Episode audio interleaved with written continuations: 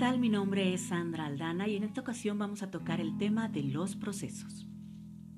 En primer lugar, ¿qué es un proceso?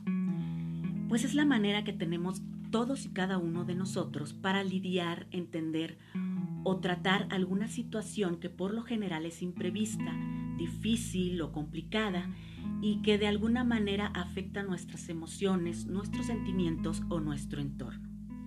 No todos los procesos son iguales. Por ejemplo, hay personas que son metódicas y por lo tanto muy raudas y eficientes para actuar en consecuencia ante una situación difícil. Ellos suelen tener un plan de acción y llevarlo a cabo enseguida, paso por paso y sin distraerse. Muchas veces el proceso, digamos, interno en este tipo de personas viene después de la tormenta. Después que pasa todo el problema es cuando se presenta el estrés, el desahogo, el cansancio, etcétera, por las tensiones pasadas. Sin embargo, no todos tenemos esa capacidad. Para una persona con alguna enfermedad mental, por ejemplo, llámese depresión, trastorno de ansiedad, obsesivo compulsivo, límite de la personalidad, etc., pues no es tan sencillo reaccionar así. Y ahí es donde me gustaría hacer énfasis en que no todas las personas funcionamos igual. Cuando existe un trastorno mental, la cabeza está llena de ruido, de pensamientos desordenados, recurrentes o dispersos que de por sí son muy difíciles de procesar. Por lo tanto, habrá ocasiones en que estas personas tarden un poco más en empezar a responder.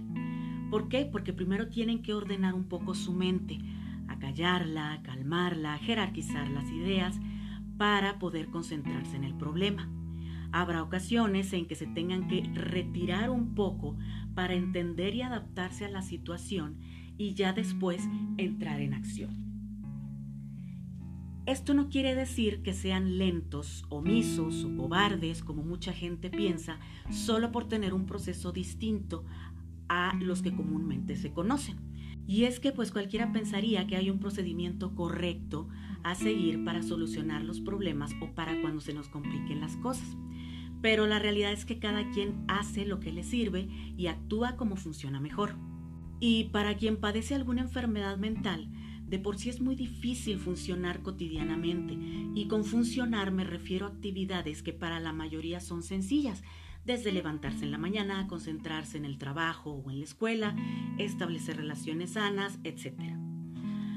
Así que bueno, para concluir, cada persona reacciona, actúa o piensa de manera distinta de acuerdo a su desarrollo, a su entorno o a su salud física, mental y emocional. Cada proceso es importante y por encima de todo, aunque no los comprendamos, sí los debemos respetar.